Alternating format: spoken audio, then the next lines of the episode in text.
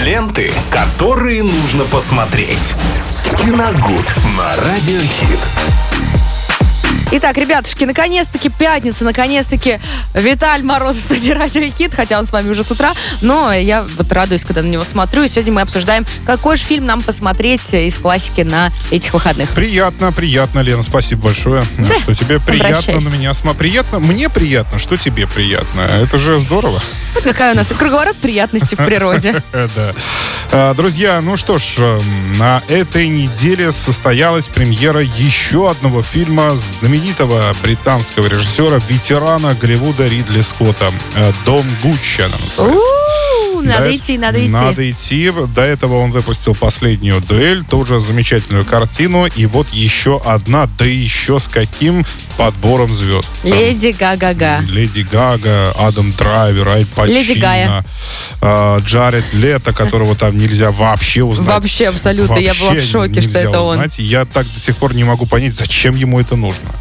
Но, видимо, В смысле, зарабатывает человек. нет, да понятно, что он бы мог заработать и снимаясь э, со своей внешностью, в принципе. Не, ну слушай, мы э, обсуждали как-то фильм, где он был маньяком.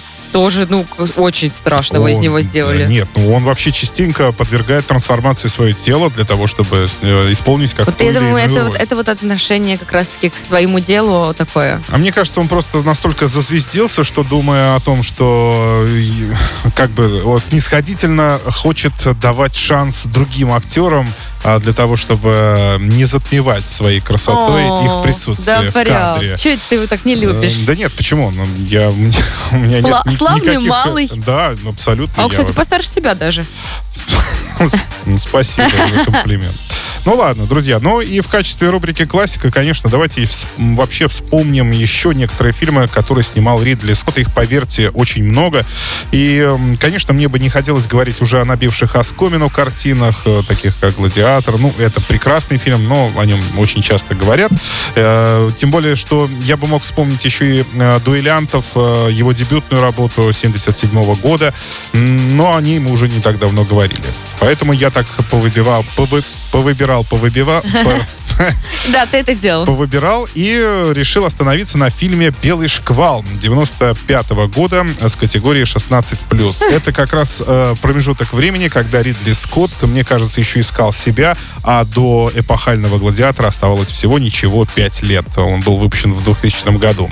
А, здесь э, снимается Джефф Бриджес, э, опять же, это 95 год, за три года до того, как он станет всемирно известным чуваком из фильма «Братьев Коинов». То есть э, образ, с которым, конечно, Бриджеса, Бриджеса сейчас ассоциирует в основном только с ним. Но тогда это был еще американский, ну, обычный американский актер Джефф Бриджес. Ну Он да, еще ничего интересного. у Коинов не снимался.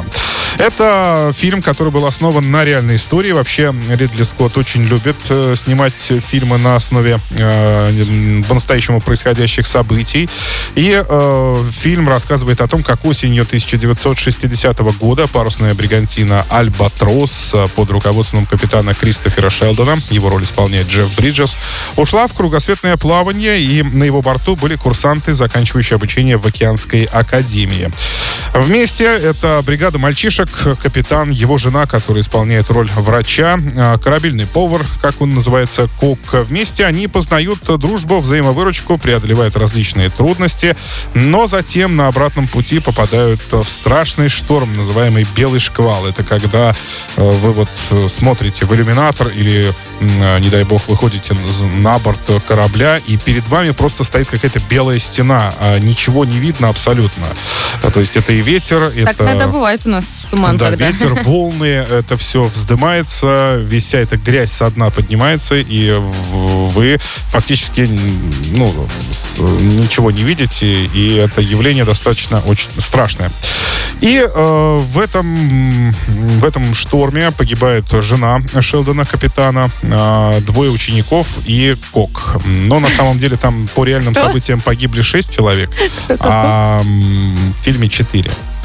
А, остальные участники плавания забрались в спасательные шлюпки, и через некоторое время их спасло мимо проплывающее, проплывающее судно. Но если касаться истории, то потом против капитана возбудили уголовное дело, естественно, а, и хотели лишить лицензии преподавания, но а, в суд пришли а, все участники событий, все ученики, и как один вступили за своего капитана, и он остался с лицензией. То есть это такой очень благородный поступок. Поклонник всего масштабного. Ридли Скотт. А, масштабного, на фоне которого человек всегда теряется как песчинка. А, это мы вспоминаем практически все его работы, начиная от а, «Бегущего по лезвию». Если вы обратите внимание, какие там огромные декорации, какие там маленькие люди, человечики, можно так сказать. И даже в последней дуэли это очень ярко подтверждается. Ридли Скотт и в этот раз не изменил себе, снял «Белый шквал». Это такую драму противостояния не только природы и человека, а, а опыта и молодости, познанию себя в опасности, крепкой дружбе, конечно, и взаимовыручки. Ну, на самом деле, очень красивая, очень хорошая картина, и я думаю, что с ней провести вечер будет очень здорово. Она, во всяком случае, впечатление вам не испортит. Да. Вот «Белый шквал», 95-й год, Ридли Скотт, э, категория 12+. Спасибо. Значит, будем смотреть кино и слушать о кино на Радио Хит. Ленты, которые нужно посмотреть. Киногуд на радиохит.